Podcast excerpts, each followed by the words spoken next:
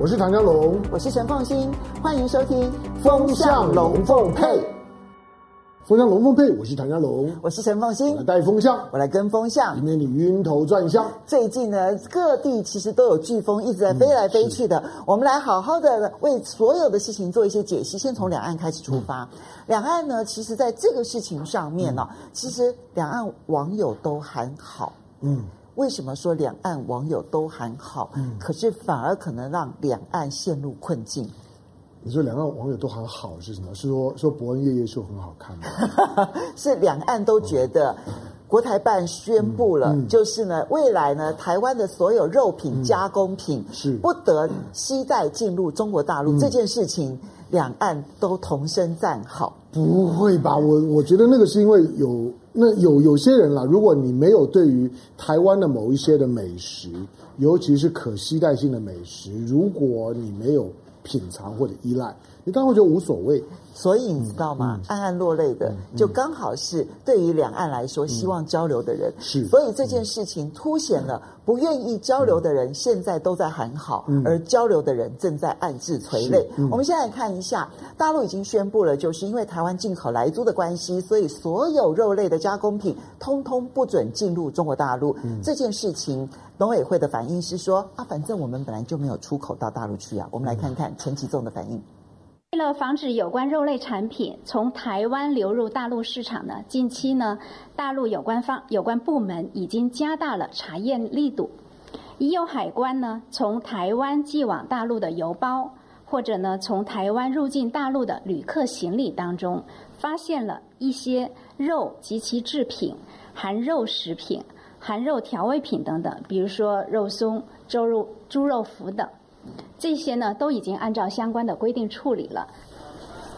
国台办发言人表示，中国严禁台湾生产或者是转运的肉品来输入，也会加强查验。但农委会主委陈吉仲表示，所有贸易不是发言人说什么就结束了。农委会的幕僚也补充说明，台湾的生鲜肉类从来没有销往中国，不知道中国国台办指的是什么。而中港澳台在 WTO 是分属于四个分会。除非港澳官方也正式通知台湾禁止输入，才会有所影响。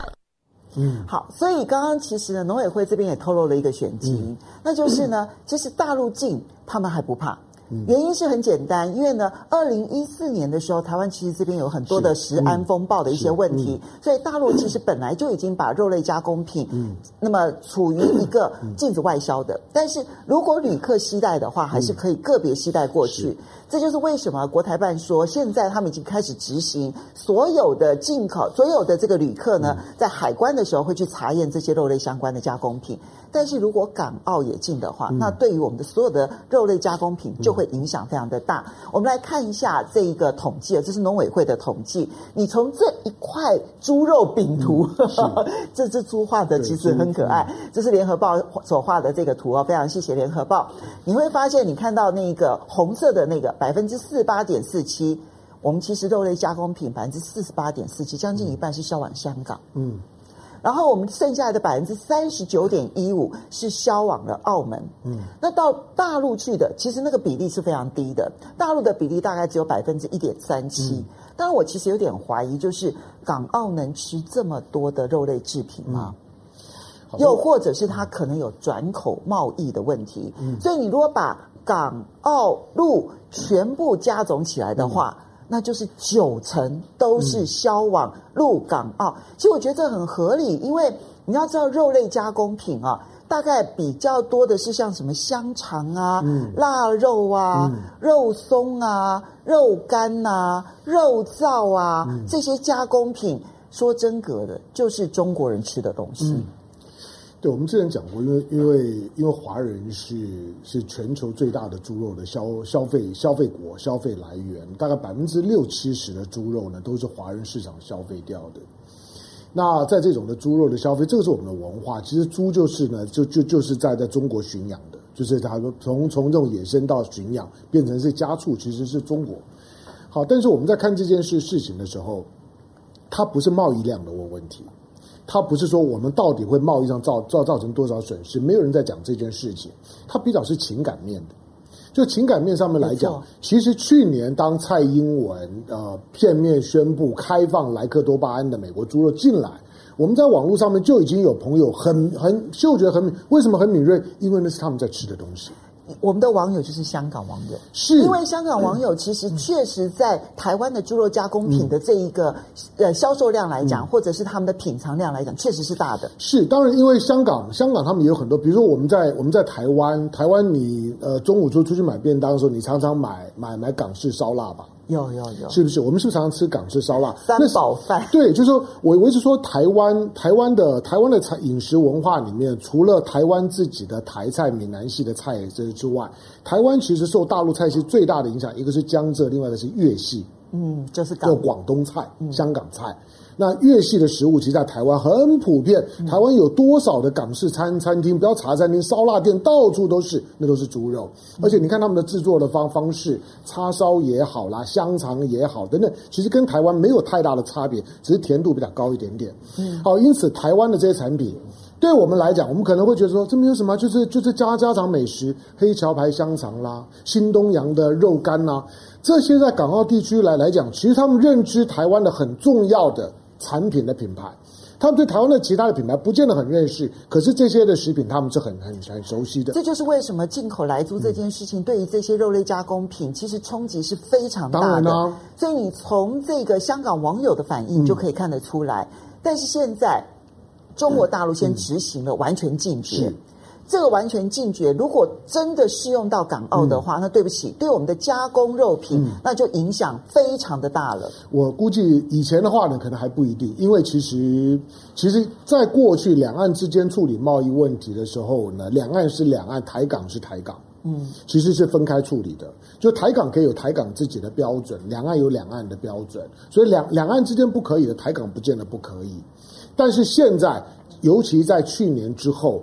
我认为陆港澳是一体的，嗯，他的它对台湾的贸易标准会非常的一致化，所以今天呢，国台办虽然它叫做国台办，国务院台湾办公室，但是我估计国台办的讲话呢，港澳的一体适用，所以对台湾来讲，这就出现一个问题，真的痛到叫不出来的是这些加工肉肉品的出口业者，嗯，他们明明。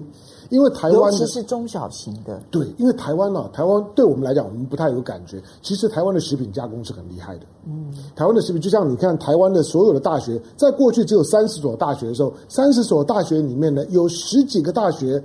尤尤其只要有所谓理理工科的，有有有所谓的丙组的，都有所谓的食品加工的科系。台湾的食品加工一直很好啊，嗯。但是现在当你不能出口的时候，对了，你说从贸易的总量来讲，我认为不会很多。可是那个是情感面的问题，尤其很多早早在那两两三个礼拜之前，我就我我就跟凤金提过，就是说有在大陆的台商朋友就跟我说，他们要带进来的统一肉燥米粉。因为里面有肉燥酱，因为里面有肉燥。可是你知道那个是他们要解决在大陆生活的时候思乡的时候呢？当他很想念台湾食物，不知道到哪里吃东西的时候，大陆虽然也有很多什么台湾美食，可是老实讲，跟台湾的都不地道。嗯，因此他们就会呢吃统一肉燥面或者台湾的方便面，自己带过去的。结果现在进不去了。他们才发现说，哇，这个问问问题大了。以后看起来对台湾的各方面的这种的主角，尤其是个人携带的物品呢，都会被封锁，都会在海关呢被搜搜出来。这件事情显示，他在执行有关于莱克多巴胺的猪肉的进口这件事情，已经是箭在弦上，而且雷厉风行。所以我们现在看到的是啊，因为两岸之间它的这一种情感非常的脆弱，嗯、而且是越来越朝向于仇恨。嗯因此，今天双方各自只要一逮到机会就禁绝对方，嗯、一逮到机会就禁绝对方。嗯、你这样长期以往之后呢，其实台湾你就会发现到很多被各式各样的这种仇恨箭呢、嗯、射得满身伤痕的这一些厂商，嗯、那长期外对台湾到底会是如何？嗯、我们来看这件事情啊，大陆网友的反应。嗯、大陆的网友反应呢，他们就直接称伯恩夜夜秀。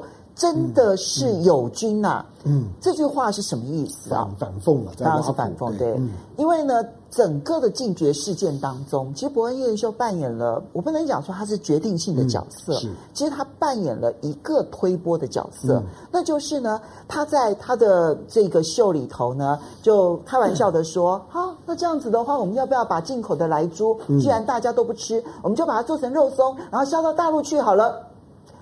其实孔老夫子不是说“己所不欲，勿施于人”吗？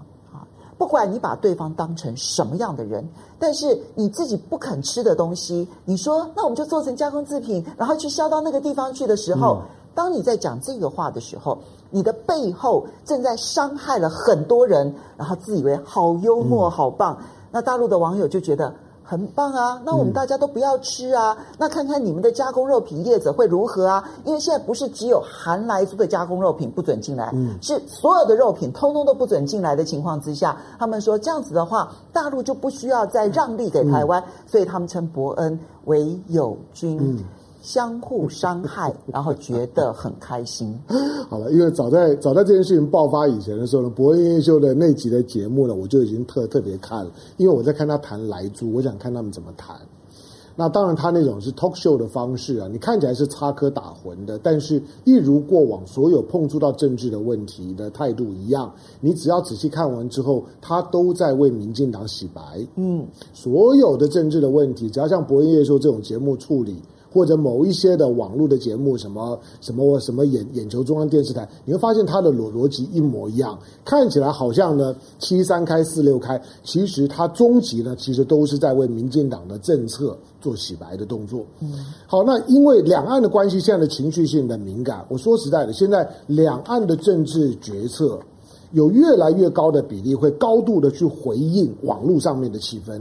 这很糟糟糕，就是两岸的政治现在被网络带着跑，嗯，它它不见得是带风向，已经已经不是一四五零的问题，而是网络所形成的那种的相互的敌对的、歧视的、嘲弄的气氛，让彼此之间一点鸡毛蒜皮的事情，只要上网络，一旦有某个议题呢，是不不不是伯恩的很重要很红，或者不是，而是那一句话，对了，那一句话。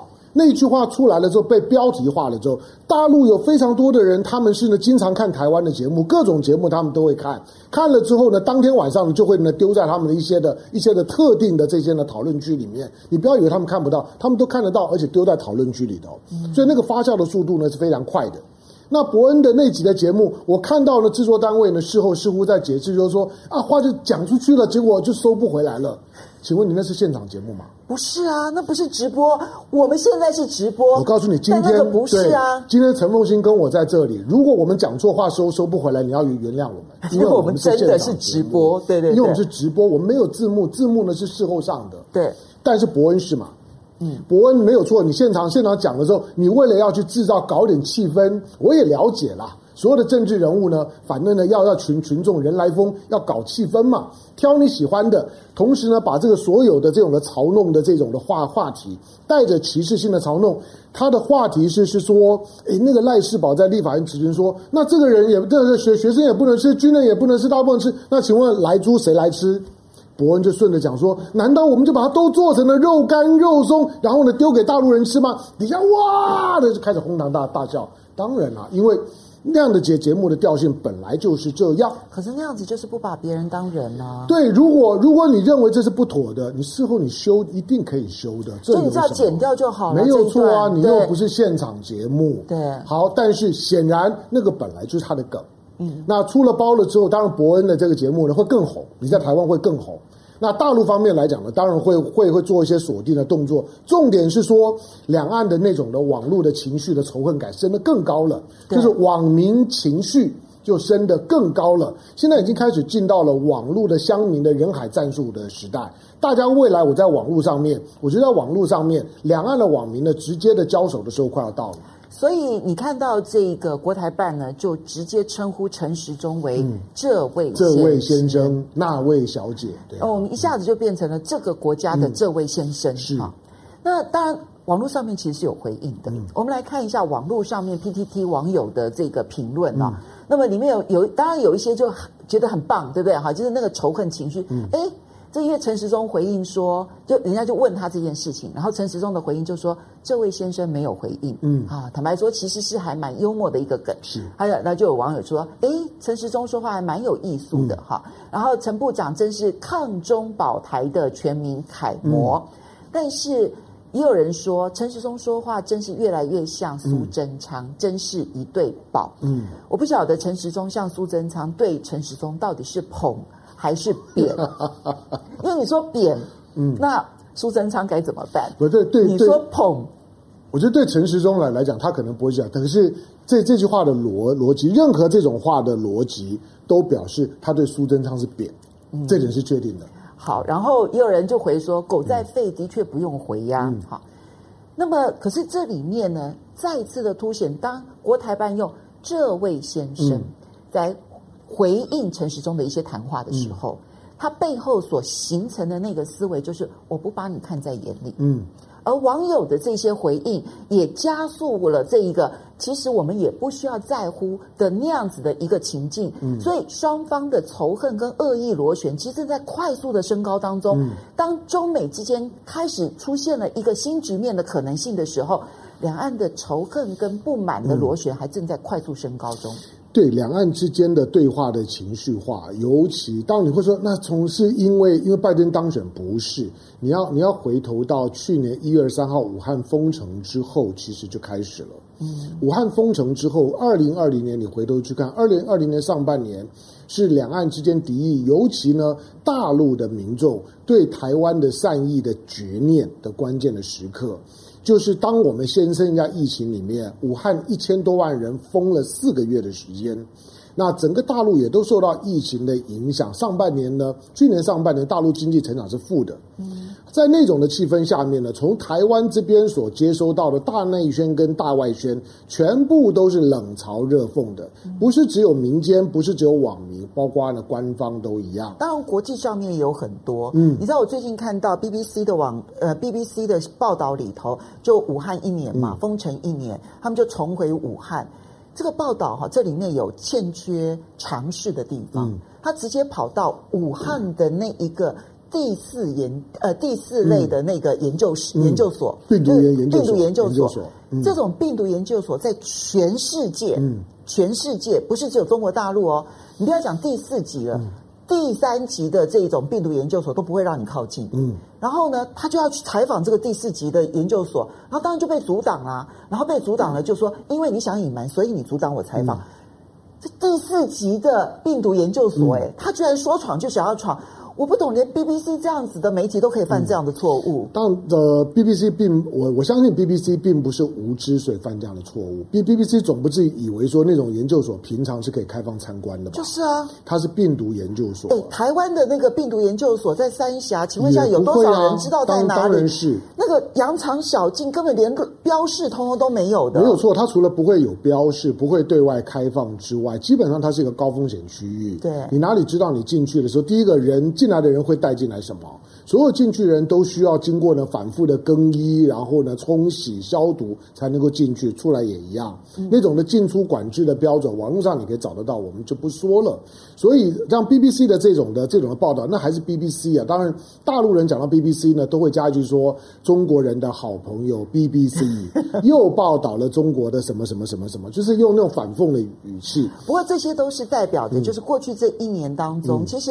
一个是国际气氛、嗯、啊，然后再加上台湾内部的这种大内宣，嗯、其实那个相互的仇恨的这件事情、嗯、埋下的梗在太多太多太多，你几乎是数算不尽。我我说我我们我们在毕竟我们看着两岸两岸政治几十年的时间了，我不怕敌意，我不怕矛盾，我不怕冲突。我怕的是那种的那种的仇恨跟嘲弄，嗯，那种仇恨跟嘲弄所引发的那种的情绪啊，它是最难处理的。就是大家已经进到了一个不理性的情况，就是我能你任何事情我都能用负面解解读，嗯，我都能想办法把它当做是一个负面加工材料，嗯，做做成是可以来修理你的，讲好听是梗图啦，其实呢就把它标标标签化。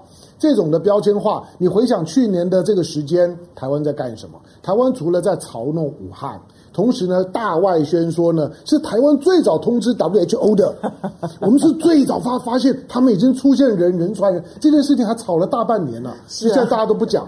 第二个，再隔了一两个月之后呢，台湾开始吵另外一个，台湾配合美国要罢免谭德赛。那现在谭德赛变成了美国的防疫大将，佛奇嘴巴里头的，的我的亲爱的好朋友，我亲爱的老朋友谭德赛，嗯，就是当你佛佛当佛奇讲说呢，我亲爱的老朋友的时候，对台湾真尴尬。嗯，当呢拜登说呢，我们不要再用中国病毒、武汉病毒，台湾真尴尬。光这两件事情的尴尬，台湾就过不去的。那你现在看到的，我们比较担心的，回到两岸的部分，这一点，民进党已经没有能力处理了。今天我讲媒体处理了很多，就是在在所有的我们的防疫指挥的这些相关的行政行政内容的宣传，或者是文书里面，都还是武汉病毒、武汉肺炎。那这种的使用，今天当拜登说不用的时候，你难道指望民进党把那吞回去吗？拉不下脸啊！而且拜登说不使用，他有很明确的说，因为他歧视，嗯、是的，因为他会造成彼此之间的仇恨，嗯、所以不可以使用。他说把原因讲得很清楚的。嗯、那请问一下，到现在没有人去好好的思考一下这里面的仇恨跟歧视？嗯、那我们现在，所以现在两岸之间，你就会不断不断的那个恶意螺旋。嗯、好，我们现在看到了。现在共军一月以来、嗯、是。是几乎天天天天来，到昨天了，昨天也还是一样。那么当然，这个现在这个是中央社的一个统计，从今年一月一号以来呢，嗯、你看到从二号开始，每一天少则一架次，嗯、多则十五架次，嗯、而且这里面呢，有的可能是侦察机，但也有相当多的是轰炸机，嗯、是属于战斗机。是。那个情势的演变。我们几乎看不到有任何控管、对话、沟通的可能性。嗯、对了，两岸两岸之间，呃，我我不要讲一月份了，我把一月二十号为为段落。其实一月二十号以前，虽然也有常态性的这种进到防空识别区，但是没有太密集、太大编队，同时呢也没有太挑衅。可是呢，一月二十号拜登就职典礼呢当天，嗯，北京方面呢做了几件很特别的事情。第一个，崔天凯没有参加，嗯，但是呢，崔天凯呢用 Twitter 祝贺呢拜拜登的就职。第二个，崔天凯呢就是说发 Twitter 之后呢没多久，北北京的外交部呢就是二十八个前官员全部呢制制裁名单呢出来。虽然拜登政府说你这样做不好。但是拜登政府也没有反对，拜登不会，拜登高兴的要命，修理的好啊！因为他口头讲了一下之后就没后文。当然是要，修理的好啊！这几个人呢，你如果你如果北京不修理，我还不好下手呢。好，再来呢，第三个就是你看到解放军的军军机，在一月二十号之后。随着呢罗斯福号的靠近，航母战斗群的靠近，你就发现呢解放军的大编制的军机呢就一波一波出来了，就到昨天为止，对，今天才二十九号啊，嗯，换了这以拜登呢以台湾时间一月二十一号拜登就职大概八天，嗯，八天大编制来的已经来了三天，一月二三二四呢，你可以说呢为了为了罗罗罗斯福号航母战斗群，那昨天，呢？二十八号，昨昨昨天昨天还是让两批次的歼十过来啊。换着大家的那种的，因为情绪的渲染，彼彼此之间老百姓呢，把那种仇恨都已经公开化了之后，解放军的活动就没有顾虑啊。嗯、你要知道，如果两岸的民民间的气氛是很好的，嗯、你会觉得解放军做这种动作，大家就你你在干嘛呢？嗯、两岸气氛很好啊，两岸人民也都也都也都相互很友善的相互的交往，每件事情呢都按部就班的进行，那个时候解放军就很难动。但是为什么现在解放军动的时候毫无顾虑？因为两岸的气氛超烂了嘛，大家都已经吵开了，吵开了之后动刀动枪抄抄家伙，没有真打，可是抄家伙拿呢拿石头总合理吧？现在的情况就是这样。我们不是说这些共军来是对的，对其实我还是希望他不要来。当然是。但问题是有没有去解决的途径？嗯，就是没有，没有。对，这才是真正的。因为两岸两岸之间现在都是情绪性的对话。嗯，我我记得我们在节目当中讲到去年的国庆日的蔡英文的讲话，他讲了一大堆，其实都都都是废话连连篇。可是最少我正面解读一件事情，哎，我说蔡英文没有用武汉肺炎。对，但是他没有下令，没有像拜登一样下令说不可以用。对，我说，哎，蔡英文在讲的时候呢，他他是用新冠肺炎。对，他用新冠。我说，那那四个字对我来讲，我觉得是一个 sign。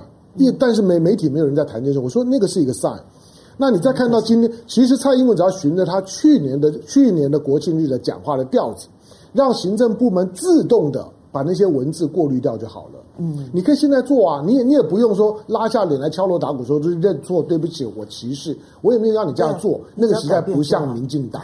对，但是你只要从今天开始，你偷偷的跟陈世忠讲，今天我们对外讲的时候，不要再用武汉肺炎，还要跟苏贞昌讲，对，没有错，你只要这样做就好了嘛。也那至于你说啊，那些那些绿的媒体，大苹果三明治要这样做怎么办？我不会怪你，大苹果三明治那是媒体，即使他是你养的。都无所谓，他要怎么用随他的便。但是我说你官方不要用，两岸就开始有一个善意的螺旋就开始启动。现在那个善意的螺旋的点到现在找不到。嗯嗯、我们来回应几位网友的留言啊。张楚腾他说：“悲哀的是锦里的年轻人、嗯、依旧把伯恩当英雄。”嗯，好，然后还所以我就说，两岸现在有共识啊，对岸也很喜欢伯恩啊，嗯、说他是友友军啊，嗯、台湾把他当英雄啊。我说两岸真是。对于两岸的恶意这件事情，还真有共识，嗯、这点才是悲哀的地方。是好，还是 A B C，谢谢你的抖内，他说希望空军不要因为伯恩又更辛苦了啊。哦那你就不管那个加工肉品了吗？嗯、好了好了，A 人造，谢谢你的抖内。他说台湾现在的反中氛围是直基于国民党长期的反共教育跟宣传，嗯、民进党只是发扬光大而已，有因有果，所以国民党呢很难转弯，两岸的结局不会太乐观。我我在在类似这种的论述里面，虽然我我不知道我们这位的这位观众他在加拿大立场了，就是说。在当时的那个时空环境里面，是在一个冷战框架。对，台湾解严是民国民国七十七七七这这七十六六六年，OK，七七十七年。七十七年蒋蒋经国就是过世，七十六年解严，解严之后隔两年就开放大陆探亲了。他在告诉你，就是说，其实那个是冷战架构。对那个时候是一九，就民国七十六年，就是一九八七年。一九八七年，美俄还在对峙啊，美苏还在对峙当当中，所以那个是冷战框架的问题，跟今天的时空环境是非常不一样的。那民进党要如何面对现在的时空环境？尤其在当时虽然反共，可是大家是一个中国概念。虽然反共，为什么不可怕？因为是一个中国概念。大家都知道，台湾的两的两蒋是想要反攻大陆，我是要消灭共产党，是要统一中国。你只要喊统一中国，随便你你你怎么讲都可以。可是台湾现在是要台独，那问题来了。嗯，好，接下来我们再来看到的是这个 Carly Crown，他谢谢你的抖内，他在香港。嗯，他说说起台湾肉燥、乳肉、香肠、肉干。就想吃了以后怎么办？没错啊。好，寒心冷月他说伯恩夜秀眼球电视台等于民进党大内宣的节目。然后金福乐说、嗯、台湾猪肉价格上涨，说什么春节影响不要变成常态才好。嗯。然后这个 Michael Robert 问我说有没有看这个 GameStop 这个小散户逆袭巨鳄的事件？嗯、你认为这会不会变成政治经济金融的新常态？嗯它会不断的上演，不能叫它叫做常态。嗯、它出现都一定是泡沫的尾端。嗯，只要出现这样的事情，一定是泡沫的尾端哈。那我以后有机会可以，也许跟大家好好的来讨论一下。只是它的波动幅度会变成更加的国际级，嗯、我想影响会变得更大。好，接下来我们再来看到的是那样说，明明说的是所有肉类，台湾非要说成是猪肉类，台湾自己骗自己很好玩。嗯、好来，L U Ben Way，他说 唐香龙的笔记和茅山道士的符一样。你知道那讲讲什么吗？没有，今天的今天早上我在我在做做节目的时候，做《龙行天下》的时候，直播节目。各位，你们在唐香龙别的节目上也可以拿来跟唐香龙在这里讨论哦。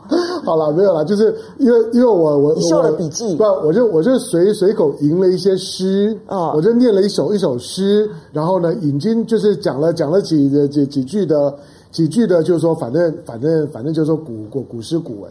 他们大概就怀疑，就是说我我是抄在笔记本上面哦，那就是怀疑就说，哎，我我是先准备好抄在上面，随口念。好像有背起来的，你这点你相信他？那我就拿着给他们看，我说你看我的笔画都没有，但是你看了也没有，因为你没有一个字看得懂的，对不对？鬼画符，陈凤馨也看不懂啊，只有我看得懂。好了，其实有时候我自己记的笔记，我自己也看不懂。对对对，没错。可以这样说，话说我想问问，港澳跟进了这个政策没有？我们可以观察。对，没错。好，A N F N Y，他说中共毒奶粉都在喝了，还怕吃来足骗笑哎。好，然后这个咪咕说朱凤莲说这位先生已经相当客气了。嗯、好，然后这个去问两位主持人中午好，我是大陆人，经常看你们的节目，也会看台湾的其他的政论节目，嗯、看到绿媒的那一些名嘴一天到晚胡说八道，然后对台湾一点都对大陆一点都不了解，把大陆说的一无是处。其实说起来，台湾的老百姓会相信也是很悲哀的事情。嗯、对，我们刚刚看到就是说有有朋友，我想那个是台湾的朋友，就他们连毒奶粉都在都都在喝了，这个莱克多巴胺的猪肉算什么？你要知道，他们为了要挡住莱克多巴胺的猪肉，让他们进口的肉品是干净的，他们付出了多大的代价？嗯，他们的全全世界去买那些肉品加加工厂，在原产地就让肉品保持干净。他们并没有到案检查的问题，他们在离岸的时候就把肉肉品呢都确定下来，所有上船要运到中国的肉饼，美国要出来的猪肉都必须是没有莱克多巴胺的。好，那个代价是很大的。我觉得臭边边他这呃也谢谢你的懂内，可是我觉得他的、嗯、他的说法是很好。嗯嗯、他说两岸在敌对的那个时期是政府间的对抗，是、嗯、那现在是两岸和平，但是政府与民间对抗的时候，嗯、民间的仇恨恐怕会延续好几年。没没错没错，这才是真正的问题。嗯、好，我们回来下一个话题啊、哦，我们来看的是。最近因为汽车晶片缺货缺到慌，嗯、所以呢，包括了德国经济部长都直接写信、嗯、请求台湾，你帮忙我们拿到汽车晶片吧。嗯、哇，这件事情在台湾就整个热血澎湃起来了。哦、原来台湾如此的被需要，那么于是就开始有了一种声音，就是、嗯、那应该去跟德国换疫苗才对。嗯、这个晶片换疫苗到底能不能成呢？嗯、我们来看一下这则报道。那当然也希望哈。这个呃，他们有在他们的可行范围内，也来协助台湾取得疫苗。经济部长王美花首度松口，因为全球车用晶片告急，德美日紧急求助台厂，但台湾也缺疫苗。有专家学者建议，干脆用晶片换疫苗。那对于目前哈台湾自己的疫苗还没有做出来，我们也需要得到这样的晶片的时候，我们当然哈也需要。啊，这个其他的国家可以来协助台湾啊取得疫苗，特别是来保护我们啊最优先的这些医护人员等等。那昨天哈，我也跟啊德国处长哈表达啊这样的态度。用晶片换疫苗，经济部努力协调中。事实上，为了满足车用晶片需求，经济部不仅找来厂商午餐会，还祭出三招，要优化产线、提高供给。就连台积电也发出声明，强调正加速生产相关车用产品，重新调配产能供给，再再凸显台湾 can help。好，台湾 can help。这里面当然他找来了四家厂商，嗯、不是只有台积电。嗯、坦白说，因为汽车晶片啊，嗯、它真的并不是需要很先进的制程，嗯、而且八寸晶圆厂，然后大概是到二十八纳米级的，其实都可以，嗯、都足够。绰绰有余了，所以那时候包括台积电呐、啊、联电呐、啊，还有包括世界先进以及力积这几家，那么做晶圆的，通通都被找来，然后请大家排程上面可不可以？其实是挤出来的，嗯，好，并不是说我砍了别人的单，他其实是用排程的方式，哎，怎么样优化处理这边几个几万片，那边几个几万片，那希望能够挤出一些汽车晶片的产能。但是我很好奇的是。这里面其实来跟我们这个求助的是三个国家，嗯，都是汽车大国，美国、德国、日本。那为什么去跟德国要，嗯、而不去跟美国要？嗯、你知道现在全世界拥有最多疫苗的是美国，哎，嗯，现在德国他能不能拿到疫苗，嗯、自己都没谱了耶。嗯，你有没有注意到前天啊？前天谭德赛，前天 WHO 呢，在联合国的这个视频上面。痛骂一些先进国国家，你们把疫苗都搜刮走了，你们知道第三世界国家防疫变得非常困难。这先进国家讲的是谁呢？当然是啊。我们来看这两则报道，一对比了之后，你就会知道这个先进国家指的是谁。第一个就是欧盟现在去跟英国的阿斯特杰，不是英国，是瑞典的阿斯特杰利康，然后是英国的牛津大学。就我们简称牛津疫苗好了，嗯、那么他们去跟牛津疫苗说：“哎，我们当初给了你们那么多钱，要你们生产疫苗出来，你们到现在还没有交足货。嗯”好，这代表的就是什么呢？就是欧盟现在他还拿不到他足够的疫苗。嗯、可是另外一则新闻是美国，嗯、美国在疫苗上面，我们必须承认，他真的超前部署。他、嗯、呢已经是已经取得了六亿剂，嗯，但是他还要再追加两亿剂，是，他总共就是三亿五千万的人口，嗯，可是他其实 order 的加起来的预定好的有十亿剂，就三倍量。那你说，所以这一个先进国家的这一个大国指的是谁？嗯、就是美国啊，所以真正有疫苗的是美国，好吗？对美国呢，美国之所以当不起大哥哦，就是当但是在防疫这件事情上面，你就看看到，就是说呢，就是说呢，夫妻本是同林鸟，的的大难来时各自飞；兄弟本是同林鸟，大难来时那更不要讲。我基本上那看门狗呢，可以先喂它几只疫苗。我我我问题就在这里，我们我们我们基本上连看门狗，看门狗是要养的，你要你要狗看门，你要喂它喂它吃啊。可是台湾呢，基本上从美国那边连一点疫苗都，我们说不用多，我们不用像什么几亿支几千，不用，你可不可以先给我们个十万剂？对呀、啊，我只要医护人员。我只要以以台湾现在疫情来讲，如果医护人员先打一波之后，其实我们心就很安了。以我们现在的防疫的规格、海岛的形态、境外的主主角，老实讲，你只要呢。医护人员打一波，大概就很放心。而且我相信医护疫苗进来，医护人员可以在很短的时间内，两个礼拜之内一定全打完。是因为台湾的台湾的工位一直都系统很完整嘛，我想那些呢都跑不掉的。嗯，那但是就是没有办法。嗯，好吧，那现在我们说呢，要拿要拿晶片去换疫苗，听起来也很合理，对不对？你有没有觉得这个很耳熟？你记不记得去年的上半年的时候，我们我们拿我们的口罩去去换美国的防护衣，我们只有换。防护衣的原料，原料，请问你真的换到了吗？其实没有，因为其实我们已经自制原料了。对，大家都知道，你那只不过是呢要把口罩白白送给人家的一个借口而已，好像我们真的换到了什么？没有。所以王美花刚刚讲的那一段话，其实只是敷衍的。嗯、他说我已经请德国代表处的人，其实反映这件事情了。嗯、但为什么不请丽英杰赶快去跟美国要一下？没有错啊，丽英杰，丽英杰这么的这么的挺，挺台湾，这么的挺台湾，然后。呢，你竟然，当然你说啊，丽英姐现在都都自己可能都已经朝不保夕了。可是，在过去，当川普对我们这么好的时候，连蓬佩奥都都都想来，连呢克拉夫特呢都排除万难想要来，为什么不能带疫苗来？他们的卫生部长都来过台湾，为什么没有带疫苗来？为什么都没有只带了莱猪来？为什么？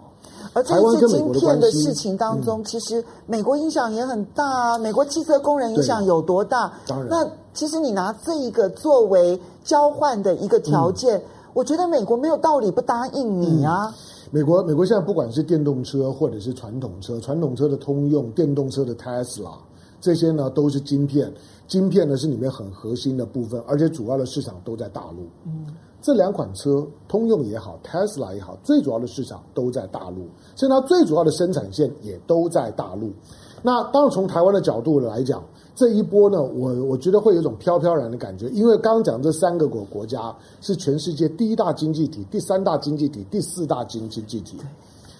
哎，前面的四大经济体，除了除了大陆没有来跟你要以外，其他都来跟你的猪肉。对啊，除了大陆没来跟你要，其他的三个都来跟你要晶片呢，来拜托你。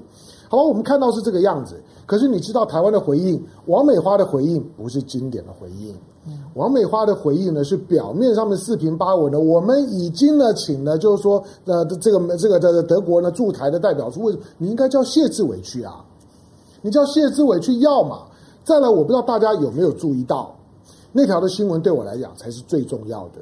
就是当呢，当就是说这的德国驻台的代表转达了他们这个经济部长，希望台湾呢能够试出呢车用晶片来解燃眉之急，因为很多的车厂都停摆，嗯，大部分的车厂放无薪假。过去你只要听到一个企业放无薪假，你就知道哇，他他都没有订单，萧条，他很萧萧条。不是，现在是太热了。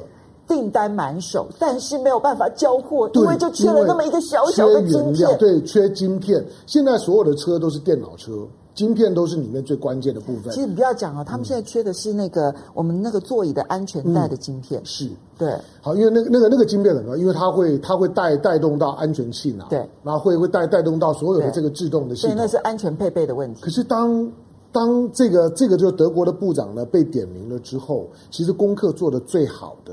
是民进党的陆委会的外围的机构，叫做远景基金会的执行长，叫赖宜中。他也是太阳花运动当中很重要的角色。是赖宜中，大家可以自己去去去查一下他的背景。民民进党对他苦心孤诣的栽培，对对对美国的、对日本的很多的职位都历练过。他当过民进党中国事务部的主任，嗯、当过呢，当过呢对的对日方方面的就民进党的代表。赖宜中呢，直接呢就就就说，这个部长是亲中的部长，去找大陆要啊，干嘛来了来找我们要呢？这种话呢，如果王美花讲，就像民民进党。好，那他对德国不满，因为德国主导了中欧全面投资协定，嗯、但是他对美国应该没有不满吧？那如果我们跟美国要，嗯、你觉得这个时候是不是因为知道只要？漏一点点的缝，让大家知道说，嗯、我们其实应该是去跟美国晶片换疫苗。嗯，那这件事情会没有办法收拾，因为事实上是要不到的。要不到，他的情况像什么？他的情况就像是我们我们要买战斗机的时候，为什么我们只能买 F 十六？为什么不能买 F 三三十五？因为排队排排不到你。那你今天呢？你要疫苗的时候也是一样的问题。可是问题是，那我们也排不到晶片，排不到你们啊！但我们就必须要挤出产能出来。所以喽，疫苗他们就不能够拨我们个十万剂。所以喽，你就你你就知道，在这件事情上面，我觉得民进党政府有必要去说明这件事情。就今天陈凤新提出来的质疑，是一个非常常识性的质疑，就是我们对美国这么好，我们买你大量的军火。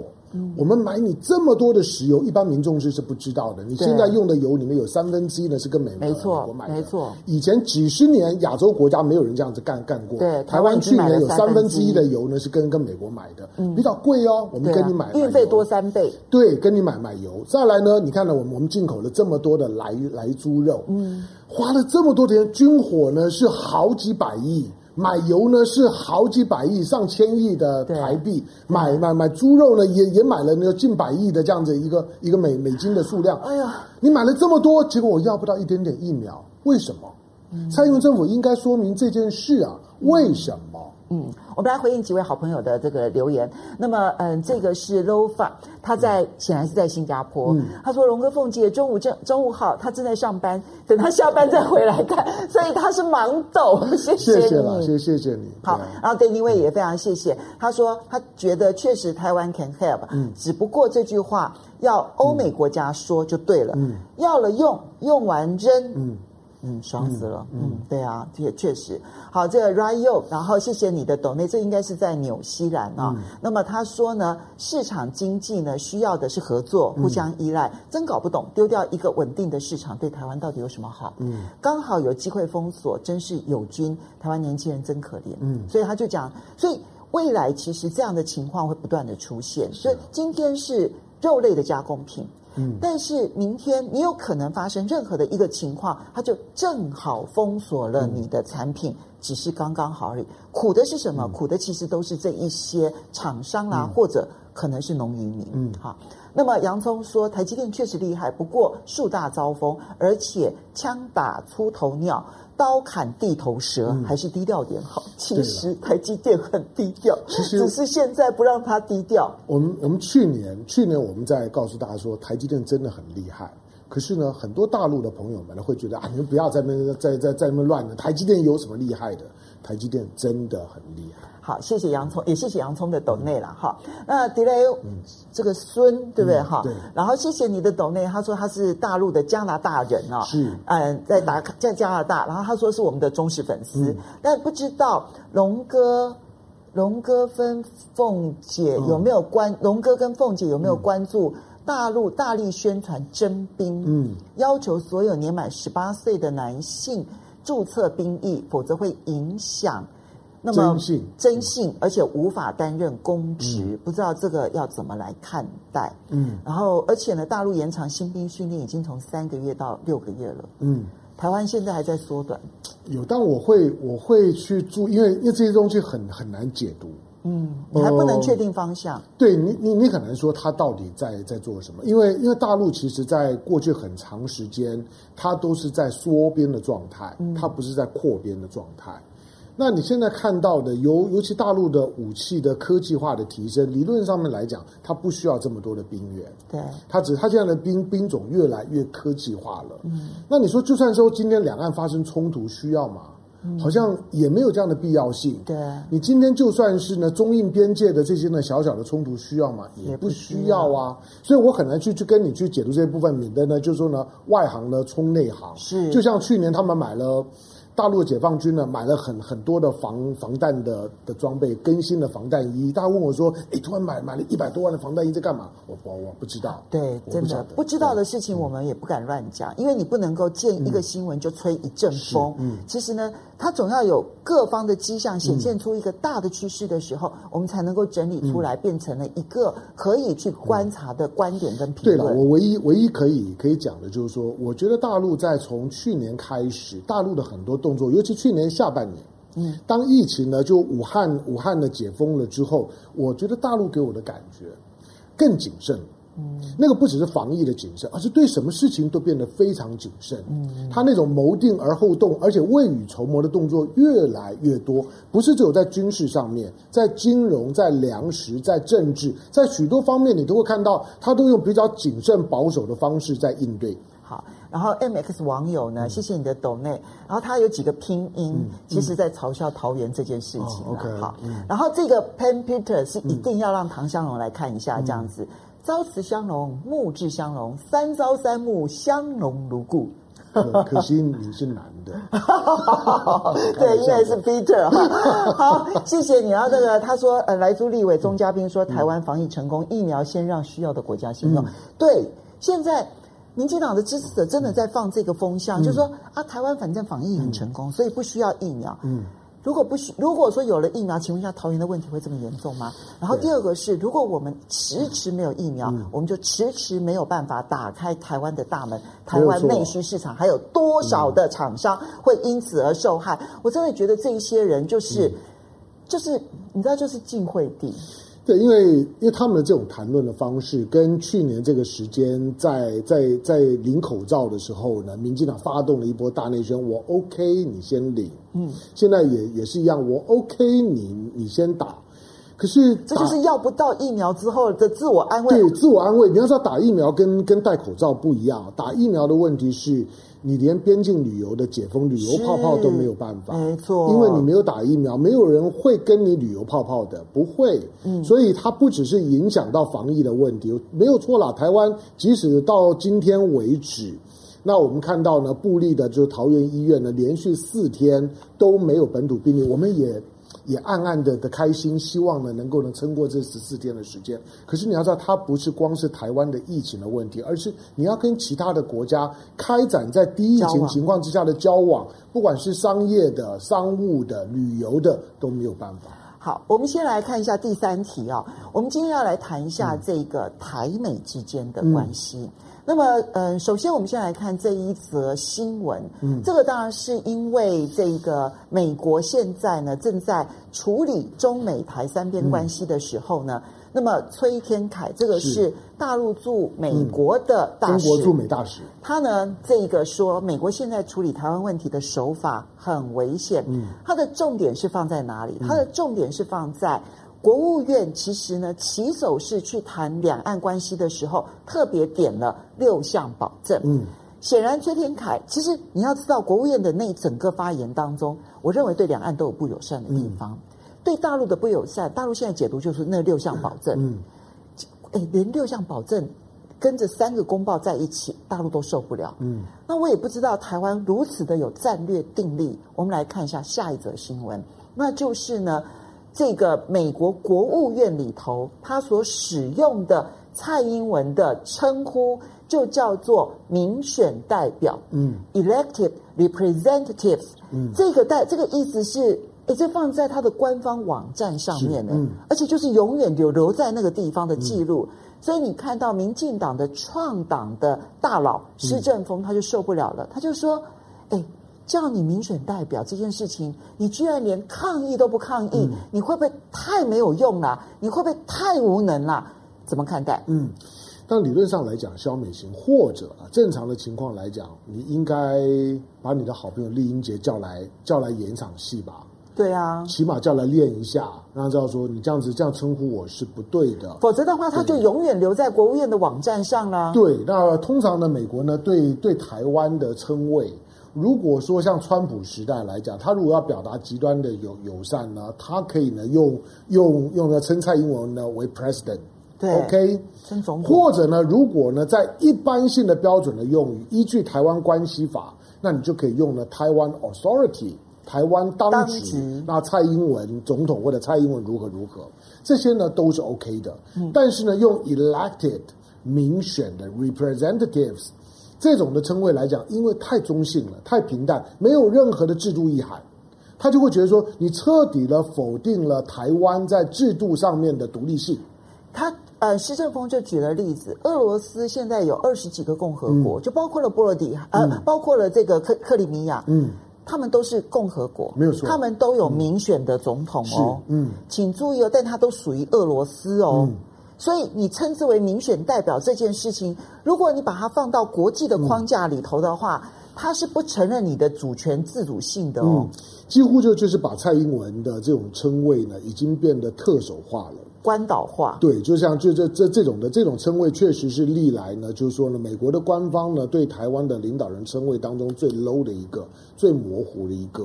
那它当然反映了，就是拜登政府上台了之后呢，在美中台三边关系的操作上面，因为他在几乎在。在这个称谓出现之后的两天，他开始对呢内部说，我们对内呢，我们不可以再使用中国病毒，不可以再用武汉病毒。前后来看的话，其实对台湾是有很多不友善。没有错啊，就是这种的这种证明运动，我我称为美国版的台湾证明运动。他的美国版的台湾证明运动是否定台湾的独立性的，就在拜登的时代。大陆方面，我觉得对拜登的抗议，我觉得可以稍微忍一忍，因为毕竟。毕竟，相对于特朗普时代来讲，特朗普呢是明确而强硬对中国，拜登上来了之后呢是模糊，模糊而强硬，对模模糊，你可以说他强硬，但他基本上面呢是两边的平衡。就像是就像凤新讲，他对台湾也有些不友善，对大陆也有些不不友善，他有他的一个基本的那个线呢，又变得比较模糊了，跟特朗普时代的那种的战略清晰的走向呢是倒过来的，他又回到了传统的那个战略模糊，保持一点谈的空间。大陆方面只要呢他静下心来，他想就是说现在的情况最少比过去特朗普的时候好，嗯，那就好了。但是台湾的情况是倒过来，现在的情况一定比特朗普时代差非常多。那这个是台湾必须要去面对的，而且最重要的是，嗯、只要你美国对于中国大陆有一点点的不友善，嗯、中国大陆就会立刻跳起来，是，然后告诉你说我不能接受，我告诉你、嗯、不行，嗯、我抗议，对不起，不可以，嗯，但是台湾的情况就是默默接受，嗯。最重要就是默默接受这个态度，你不会软土深掘吗？很难了，因为台湾的民啊，民进党，台湾的民进党政府，或者说现在的独派，在在整个十一月三号之后，我我我说实在，真的是崩溃了，嗯，就是那种的那种的大崩溃，情绪性的崩溃，在十一月三号，尤尤其跟着大苹果三明治呢，去相信了美国的选举一定会翻盘这件事，信到一月二十号那一天。萧美琴都兴高采烈的说：“我在这里，我在这里的时候，我觉得那个是呢绿营全面崩溃的开始。当然我，我不是说看到了民进党的崩溃，看到了独派的崩溃，我我幸灾乐祸，不是这个意思。我只说政治的现实，它终究会修正的。那过去的四年的时间，特朗普啊、川普所代表的那种美国对台湾的特殊态度，你认为那是常态，还是一个偶然？现在只是把修正到原来的轨道上面而已。”那你没有办法去跟美国，因为现在的民进党根本不知道如何去面对拜登时代的台美国关系，不知道，所以呢，既不可能呢去跟他要疫苗，也不可能去跟他抗议。我连疫苗都不能要了，我还抗议什么？好，我们来回应几位网友。还是 A B C，谢谢你的懂内。他应该在台湾，他说真的不懂美国，不是还没有回去 C P T P P 吗？嗯、为什么一定要进莱租？他说就连早餐店的阿姨都要说服他说：“嗯、哎呀，国际关系很复杂，嗯、不要为难政府。”他快气死了。然后也谢谢天江烫的这个懂内，然后 Seven Lee 也谢谢你的懂内。他说台湾的网络是政府带头筹宗，嗯、对岸的网络是自发性的筹台。后面的这一部分，我有一点点保留了，就是说，呃，大陆的网络它不是自发性的筹台，虽然有这样的网民，没有没有错，在二零一七年就变得很明显，但是还有另外一股力量，就是比较特别的，在过去几年。我认为大陆的官方刻意的在压抑呢网络上面的仇台言言论，对对。可是到去年下半年之后，我觉得那只手拿了拿开了。我觉得重点不是、嗯、呃，除了他们自发性的仇台之外，嗯、我觉得官方态度，官方态度上面从压制嗯到放任，嗯，这点其实也是一个很让人担心的发展。嗯，然后 Anton Engen 然后说呃，谢谢你的抖音，他说首先不要想得太复杂了。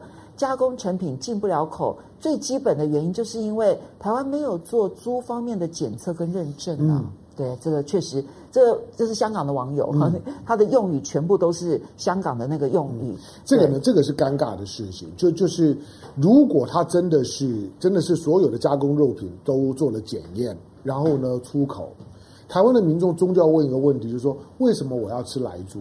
然后把干净的猪肉出口到到到港澳？为什么？哎，那如果真的要检验的，就变成这个问题。对，它就变成这个问题啊。那那那为什么？那我为什么不能够吃？我为什么我吃的肉品不能够检验？为什么不能够检验干净肉品给我吃，而要我呢盲吃？盲吃所有的进口的肉品，但是把干净检验过的肉品出口到港澳做加工食品，为什么？所以，当莱克多巴胺这件事情不是全华人都接受的情况之下，嗯、现在你怎么做都动辄得咎。没有错，你要不就是得罪台湾民众，嗯、你要不就是得罪陆港澳的民众。没错，嗯，所以这就是问题之所在。而而且最重要的是，你你今天你回头去看，请问你到底开放来呃来猪干嘛了？换到了什么？你什么都没有啊，到到最后一场空。我们最后有一个话题是一定要来谈一下，嗯、以我跟唐湘龙的年纪呢，这件事情是很重要的。是的。那但是呢，我不知道我们网络上的朋友的平均年龄是多少。如果三十岁以下的朋友，我相信你对这件事情完全不知道怎么一回事。嗯、但是应该三十五岁以上的朋友都会很有感。黄芳彦，嗯，何许人也？他是陈水扁的太太吴淑珍呢。当初出车祸的时候呢，治疗他的麻醉科医师，嗯，后来呢，他在陈水扁时代，那二两千年到二零零八年呼风唤雨，嗯，他可以决定司法官的人选，嗯，他可以去跟总长一起喝春酒，嗯，就是检察总长喝春酒，他可以跟司法务部长那喝春酒，嗯，然后他可以决定很多政府的人事，他涉入了很多的案子。嗯包括了当时在台湾最著名的 SOGO 百货公司，它的这个经营权的争夺战的这个过程。然后同时呢，他也参与了陈水扁很多的洗钱活动，比如说陈水扁有一笔巨款七亿多存在世华银行的保险库里头，不是存款里头哦，不是存款账户哦，因为那钱见不得光，而是现金用保险库的方式把它存放着。黄芳燕不但知道，而且曾经提领过。是，然后呢，黄芳燕还帮吴淑珍那么保管了一批。价值几亿元的珠宝，这里面呢有十一颗的裸钻，嗯，最大的一颗裸钻五克拉，倒出来像是弹珠一样，鸽子蛋，对，要要号称叫鸽子蛋啊哈。那么黄芳燕这个人呢，他在二零零八年的时候，在陈水扁案贪污案最高峰的时候。嗯他因为得事先得到了消息，嗯，你不要忘了哦，检察总长是他决定的，没有错，没错。所以他事先得到的消息，他人就跑到了美国，嗯，最新的消息是他自杀了。嗯，对了，当我们我们面对到面对到一条生命的消失的时候呢，我们基本上还是哀惊勿喜，但是让他非常的惊讶，因为这十多年的时间里面。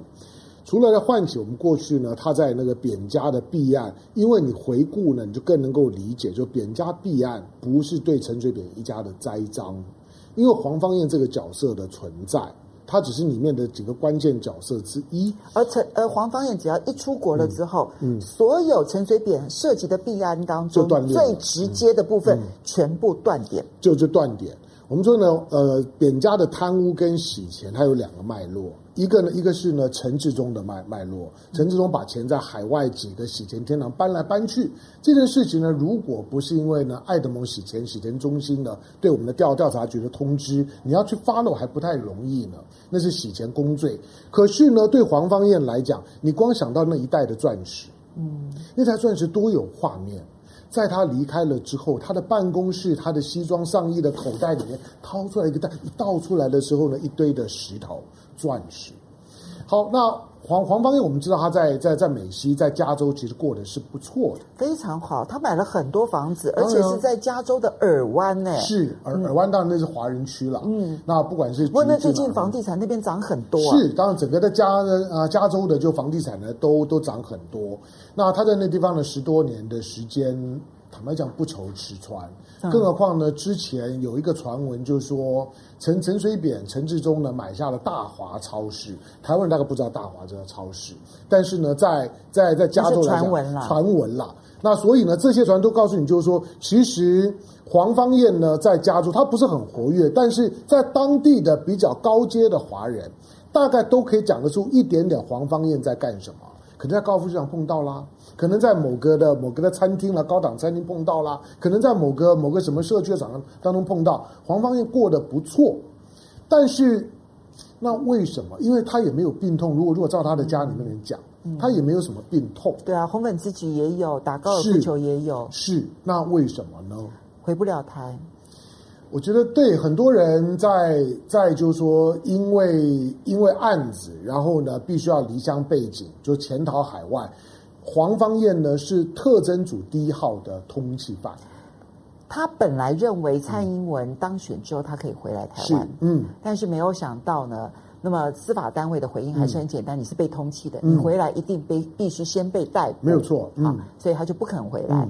嗯现在看起来，他也是回台遥遥无期。嗯嗯，呃，在马英九的时代，黄芳彦都没有自杀，为什么到了蔡英文的时代，而且在蔡英文去年才刚大赢哎，去年才刚大赢，就是民民进党独派陈水扁都主持节目了。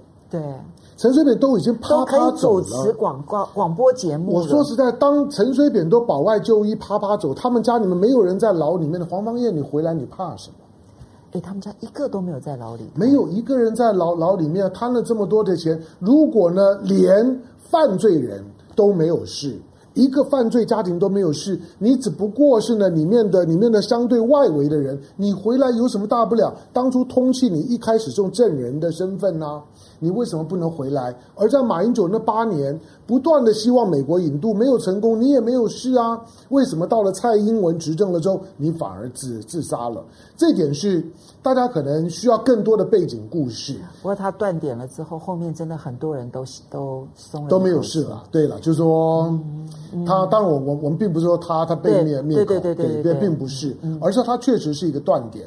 因此，当他当他走了之后，那个案子大概就很难再继续下去了。可惜了，认识他的人其实都称赞他是一个好人，嗯、只是这个好人没有帮忙做对的事情，而做错的事情，嗯、其实可惜了。你你你记不记得，在当初的就是司法单位办年终尾牙摸彩的时候，大奖是黄芳燕先生提供。你就知道他在司法界有多么的呼风唤雨。是的，哎，这个圈瑞，谢谢你的抖内，他特别提到汽车芯片，他觉得真正的问题是汽车产业采取精益制造，就他把存货降到太低了。是，所以一旦出现这一个这个突然之间的订单的时候，就会因应不及。其实高它不是高端芯片啊，所以台积电不是唯一的选择。那么。坦白说，不只是联电可以做，其实中芯半导体也可以做。所以，如果美国如果没有制裁中芯半导体的话，缺货的问题不会加剧它的缺货。其实缺货还是会有，但不会加剧缺货。好，时间差不多了，我们要非常谢谢大家今天收看《风向龙凤配》。下个礼拜五我们还有《风向龙凤配》嘛？对不对？哈，过年前的最后一集要。欢迎大家好好的来收看喽，那我们下个礼拜再见喽，拜拜，呀呼。